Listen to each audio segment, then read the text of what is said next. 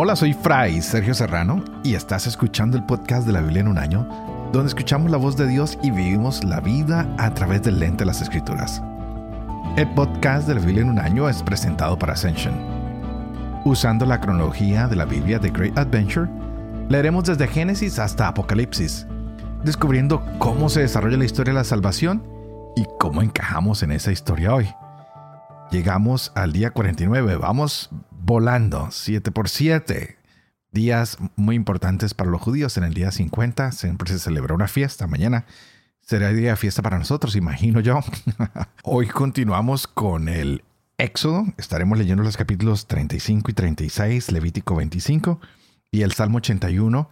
Y veíamos ayer este relato que nos llevó a considerar el motivo que el Señor tuvo para enojarse, para juzgar a su pueblo, pero también vimos lo hermoso que fue que Moisés intercedió por el pueblo. Y así de esta manera Israel se preparó y siguió su viaje, ya tienen un ángel que los va a guiar, Moisés siguió orando y tiene esta revelación personal de Dios, wow, su rostro brilló. Hoy continuamos con este tema, aunque veíamos las tablas de la ley que fueron renovadas el día de ayer, que también se proclamó el nombre del Señor y como lo dije, que el rostro de Moisés brilló. Hoy el énfasis es sobre todo en lo que es el sábado o el día de reposo.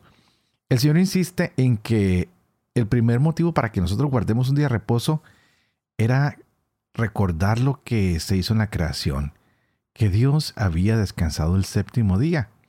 Y parece que a veces cuando nosotros dejamos de honrar ese día de descanso, nos vamos apartando de la mano creadora de Dios y nos vamos alejando del Creador siempre que dejamos de descansar y ofrecer ese día al Señor, nos metemos más en otras cosas, en el fútbol, en la fiesta, en trabajar más, en conseguir más dinero y nos vamos alejando, nos vamos enfriando del Señor. Y parece que eso viene desde antiguo. Pues vamos a ver cómo la humanidad en conjunto se une ese día y reconocen a Dios y comienzan a adorarlo y pueden dejar atrás la idolatría. Cuando no lo hacen, empiezan a adorar a la criatura, empiezan a, formarse otros ídolos. Así que, por favor, no dejemos de cumplir nuestro día de reposo. Dediquémosle un día a nuestro descanso y también a nuestro encuentro con Dios. Esa es una señal que hay una relación entre los dos, entre Dios y el hombre. Y así que vamos a explicar hoy eso, vamos a leerlo, vamos a entenderlo, porque esto lo van a aplicar ellos en la tierra prometida y en cualquier otro lugar. Así que ah, para ellos era muy difícil. El que trabajara ese día iba a ser apedreado.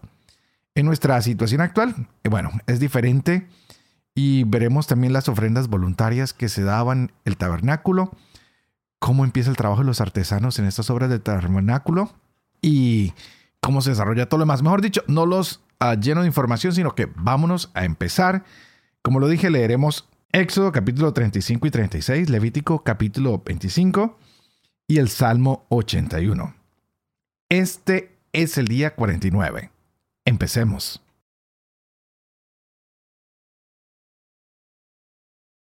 Éxodo capítulo 35 y 36. Moisés reunió a toda la comunidad de los israelitas y les dijo, Esto es lo que Yahvé ha mandado hacer. Durante seis días se trabajará, pero el día séptimo será sagrado para ustedes, día de descanso completo en honor de Yahvé. Cualquiera que trabaje en ese día morirá.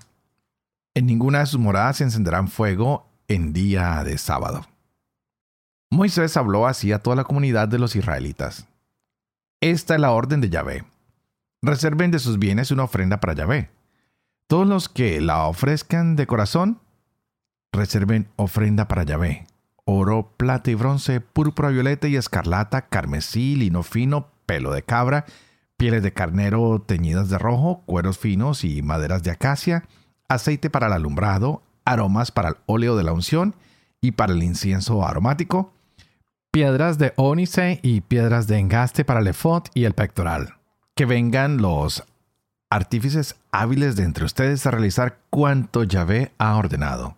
La morada, su tienda y su toldo, sus broches, sus tableros, sus travesaños, sus postes y sus basas el arca y sus varales, el propiciatorio y el velo que lo cubre, la mesa con sus varales y todos sus utensilios, el pan de la presencia, el candelabro para el alumbrado con sus utensilios, sus lámparas y el aceite del alumbrado, el altar del incienso con sus varales, el óleo de la unción, el incienso aromático, la cortina del vano de la entrada a la morada, el altar de los holocaustos con su rejilla de bronce, sus varales y todos sus utensilios, la pila con su base, los cortinajes del atrio con sus postes y sus basas, el tapiz de la entrada del atrio, la clavazón de la morada y la clavazón del atrio y sus cuerdas, los ornamentos de ceremonia para oficiar en el santuario, las vestiduras sagradas para el sacerdote Aarón y las vestiduras de sus hijos para sus funciones sacerdotales.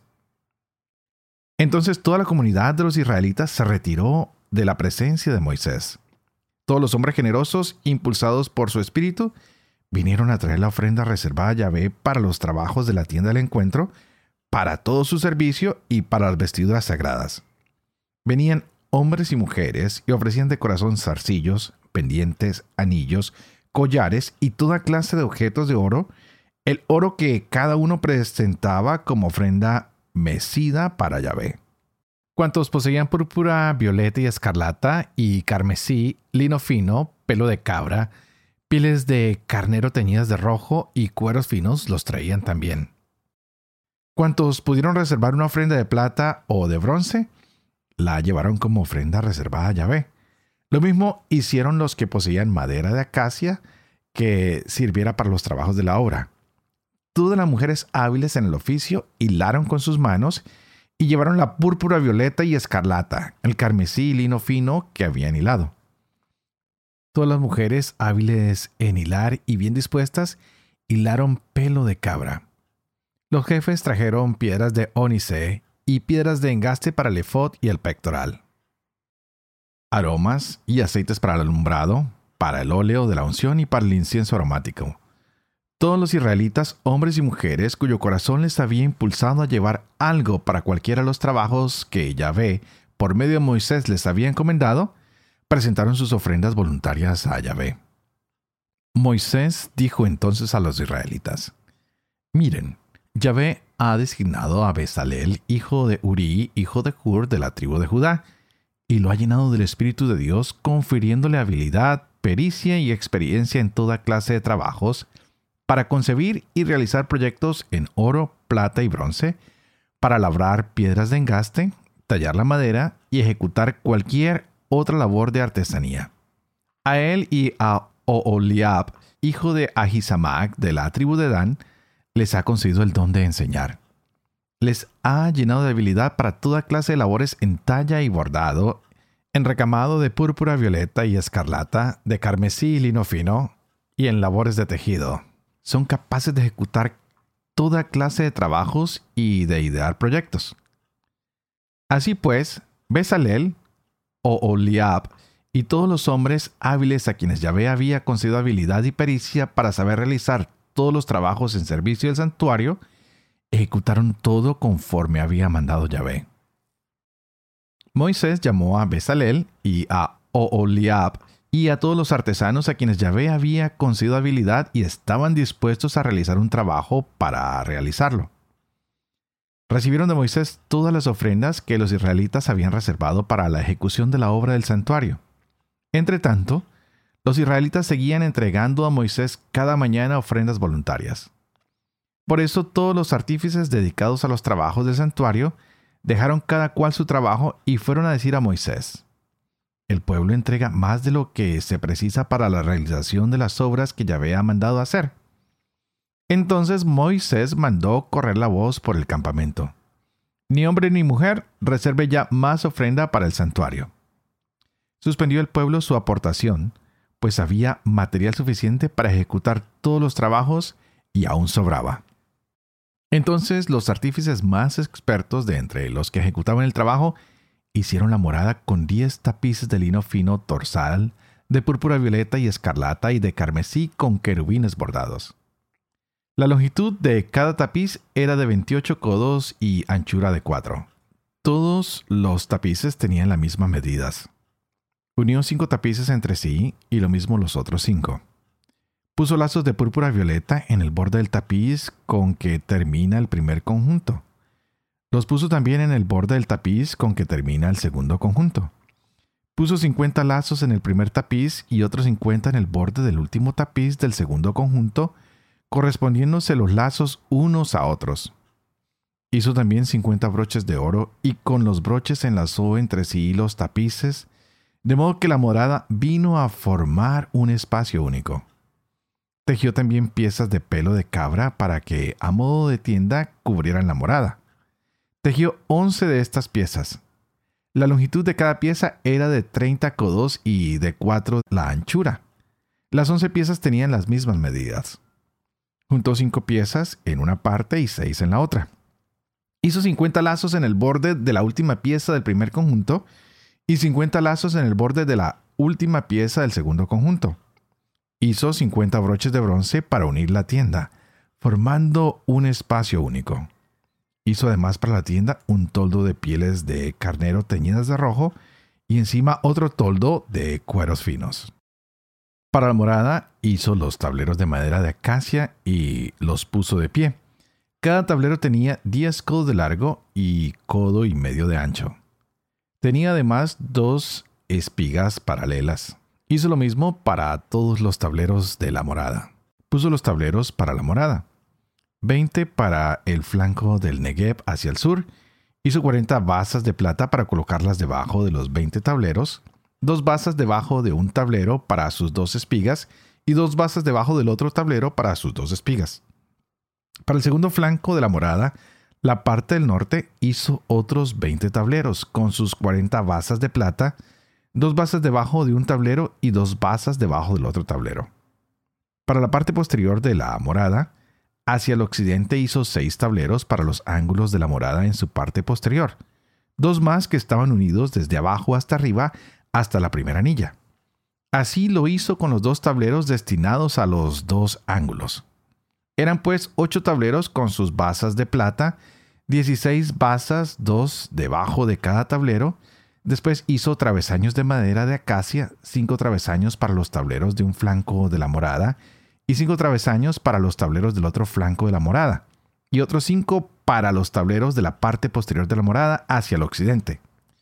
Hizo el travesaño central de tal suerte que pasara a media altura de los tableros, de un extremo al otro.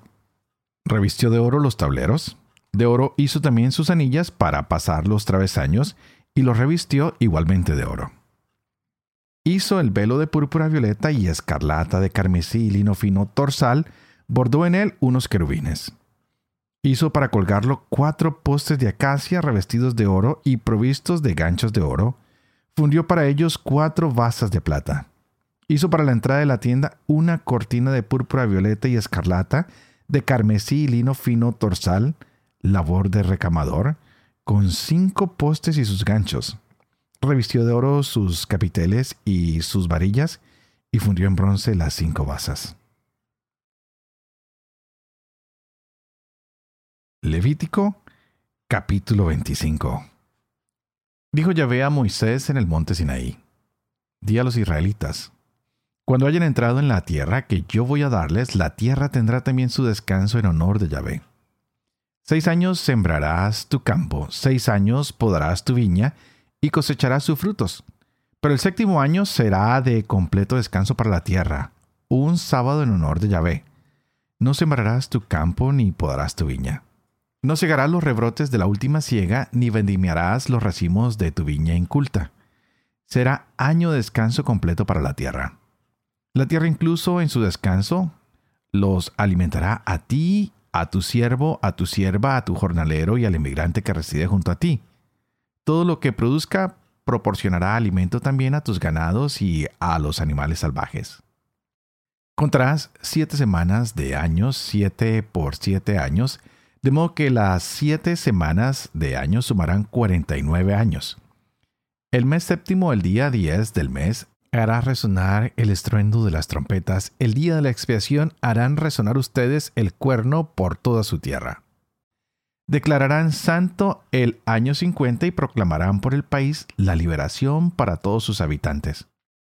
Será para ustedes un jubileo. Cada uno recobrará su propiedad y cada cual regresará a su familia. Este año 50 será para ustedes año jubilar. No sembrarán ni segarán los rebrotes ni vendimiarán la viña inculta, porque es el año jubilar que será sagrado para ustedes. Comerán lo que el campo dé de sí. En este año jubilar recobrarán cada uno de ustedes su propiedad. Si venden algo a su prójimo o le compran algo, que nadie perjudique a su hermano.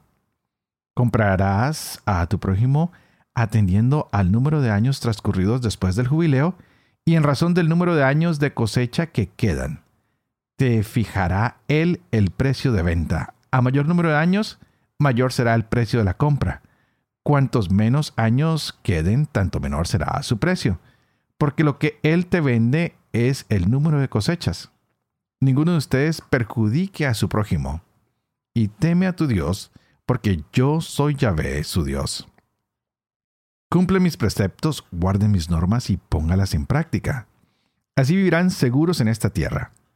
Y la tierra dará su fruto y comerán hasta saciarse y habitarán seguros en ella. Si preguntan, ¿qué comeremos en el año séptimo si no podemos sembrar ni cosechar nuestras mieses? Yo les mandaré mi bendición al año sexto, de modo que producirá para tres años. Cuando siembren el año octavo, seguirán todavía comiendo de la cosecha anterior, hasta que llegue la nueva cosecha del año nono. Seguirán comiendo de lo anterior. La tierra no puede venderse a perpetuidad, porque la tierra es mía, y ustedes son forasteros y huéspedes en mi tierra. En todo terreno de su propiedad concederán derecho a rescatar la tierra. Si se empobrece tu hermano y vende parte de su propiedad, su pariente más cercano vendrá y rescatará lo vendido por su hermano. Y si uno no tiene quien ejerza este derecho, pero adquiere por sí mismo recursos suficientes para el rescate, descontará los años pasados desde la venta y abonará el comprador la diferencia, así recobrará su propiedad. Pero si no obtiene lo suficiente para recobrarla, la propiedad vendida quedará en poder del comprador hasta el año jubilar. Y en el año jubilar quedará libre y volverá a propiedad del vendedor.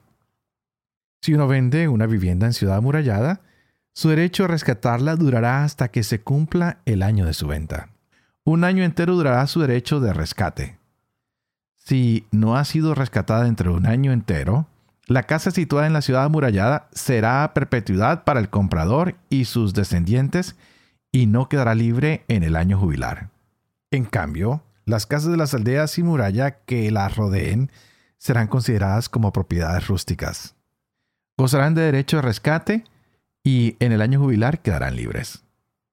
En cuanto a las ciudades de los levitas, a las casas de las ciudades de su propiedad, los levitas tendrán derecho de rescate perpetuamente. Si no se rescata algo perteneciente a un levita, lo que se haya vendido si es una casa en una ciudad de su propiedad, quedará libre en el año jubilar, porque las casas de las ciudades de los levitas son su propiedad en medio de los israelitas. Los campos que rodean sus ciudades no pueden venderse, pues son su propiedad para siempre. Si un hermano tuyo se empobrece y le tiembla la mano en sus tratos contigo, lo mantendrás como forastero o huésped para que pueda vivir junto a ti. No tomarás de él interés ni recargo, antes bien, teme a tu Dios y deja vivir a tu hermano junto a ti. No le darás dinero con interés ni le darás tus víveres con recargo. Yo soy Yahvé su Dios que los saqué a ustedes de la tierra de Egipto para darles la tierra de Canaán y ser su Dios. Si un hermano tuyo se empobrece en sus asuntos contigo y tú lo compras, no le impondrás trabajos de esclavo. Estará contigo como jornalero o como huésped y trabajará junto a ti hasta el año del jubileo. Entonces saldrá libre de tu casa, él y sus hijos con él, y volverá a su familia y a la propiedad de sus padres porque son siervos míos a quienes yo saqué de la tierra de Egipto. No han de ser vendidos como se vende un esclavo. No serás tirano con él, sino que temerás a tu Dios. Los siervos y las siervas que tengas serán de las naciones que los rodean. De ellos podrán adquirir siervos y siervas. También podrán comprarlos de entre los hijos de los huéspedes que residen en medio de ustedes y de sus familias que viven entre ustedes, es decir, de los hijos que hayan tenido en su tierra. Esos pueden ser su propiedad y los podrán dejar en herencia a sus hijos después de ustedes como propiedad perpetua. A estos los podrán tener como siervos, pero tratándose de sus hermanos los israelitas, uno no tratará a su hermano con dureza. Si el forastero o huésped que mora contigo adquiere bienes, y un hermano tuyo se empobrece en asuntos que tiene con él y se vende al forastero que mora contigo o a algún descendiente de la familia del forastero, después de haberse vendido le quedará el derecho al rescate. Uno de sus hermanos lo rescatará. Lo rescatará su tío paterno o el hijo de su tío o algún otro pariente cercano dentro de su familia. O si llegara a alcanzarle sus propios recursos, él mismo se podrá rescatar. Contará con su comprador los años desde el año de la venta hasta el año jubilar. Y el precio se calculará en proporción a los años, valorando sus días de trabajo como los de un jornalero. Si faltan todavía muchos años, en proporción a ellos devolverá como precio de su rescate una parte del precio de venta.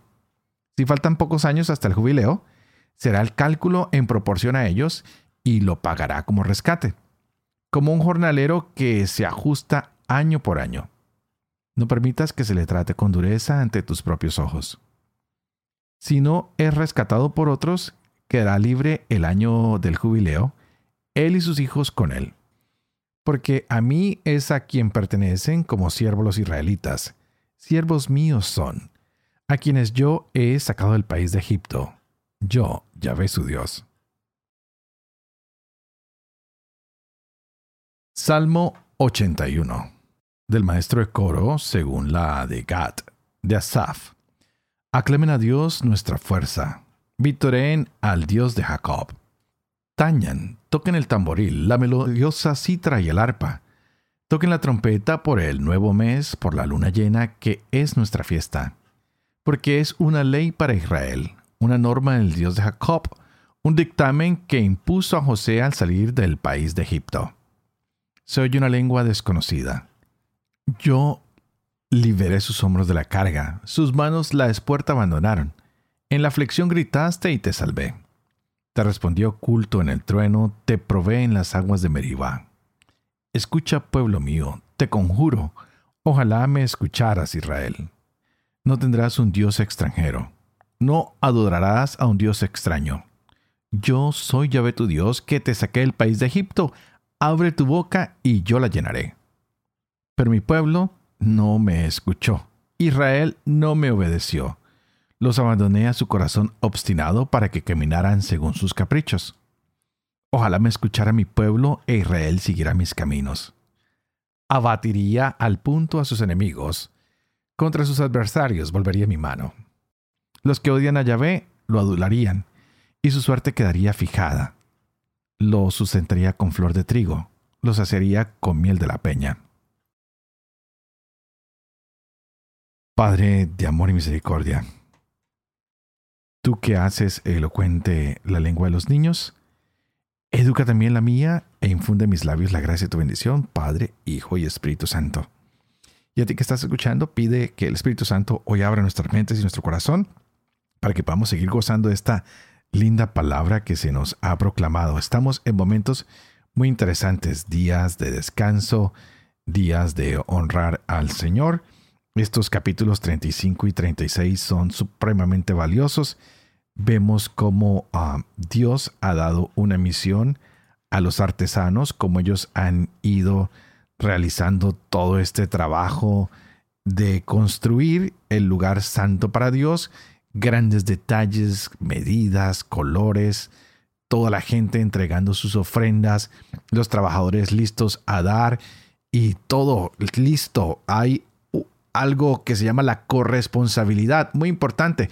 Tiempo que va a dar la gente, talento que van a dar los artesanos, tesoros que van a dar las personas. La generosidad está desbordada hasta el punto que tocó limitarle decir, hey, hey, hey, paren, ya no den más, porque es demasiado. Tenemos más que suficiente. Posiblemente a la gente que estaba dedicada a esta construcción, pues ya quedaba asombrada y ellos eran gente con mucha sabiduría e inteligencia, no que eran propias de ellas, sino que Dios les ha concedido para todos estos trabajos. Así que tú pídele al Señor, dile, Señor, si me vas a poner enfrente de mi familia, dame la sabiduría y la inteligencia que necesito. Si te ponen cualquier empleo, pídele esa sabiduría y esa inteligencia para que tú la lleves a, a buen término. Vimos cómo Dios dio todas estas medidas, tanto para las cortinas, las tablas, las bases, los velos, el interior, el plano del tabernáculo, ah, con todo lo va mostrando. Y todo esto son ah, mobiliarios que se van a utilizar ah, para el culto. Hay de bronce, hay de telas, hay de cueros, en fin. Es aquí donde vamos a encontrar el lugar santísimo, donde se va a encontrar el cofre o el arca del pacto y por eso hay una tapa y eso se llama el propiciatorio. Hay muchos compartimientos en esta tienda. Hay tres entradas al tabernáculo. Hay bases, hay linos, hay de todo. Pero, ¿qué es lo más importante? Que hoy descubramos que más que tener una tienda del encuentro, hoy tú te puedes encontrar con Cristo en tu corazón. Hoy tú puedes ser ese nuevo templo al cual tienes que embellecer, al cual tienes que fortalecer. Es, eres tú es el lugar donde Cristo quiere brillar para que tú también seas luz del mundo con la presencia de Cristo en tu vida.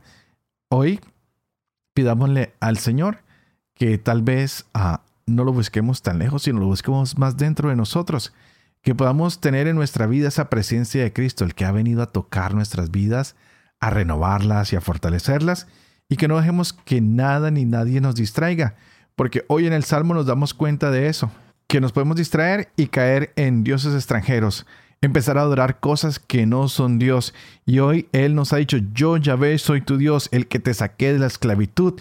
Abre tu boca y yo la llenaré. Hay que poner nuestra confianza en el Señor, no hay que confiar en las cosas de este mundo, hay que confiar en Él que nos va a dar la sabiduría y la inteligencia para sacar todo adelante. Pero tenemos que decirle, Señor, estoy listo, te quiero escuchar, te quiero obedecer y no cerremos nuestro corazón a esa palabra de Dios que nos habla en nuestra conciencia y que nos ayuda a caminar según su voluntad y no según nuestros, nuestros propios caprichos. Así que, como siempre, antes de terminar, quiero pedirles que por favor oren por mí. Para que yo sea fiel a este ministerio que se me ha confiado. Para que el Señor me cuide mi gargantica, que estos días me ha estado dando algo de problema para que yo pueda vivir con fe lo que leo y lo que comparto con ustedes, para poder enseñar la verdad y para poder cumplir todo lo que he enseñado. Y que la bendición de Dios Todopoderoso, que es Padre, Hijo y Espíritu Santo, descienda sobre ustedes y los acompañe siempre. Que Dios los bendiga.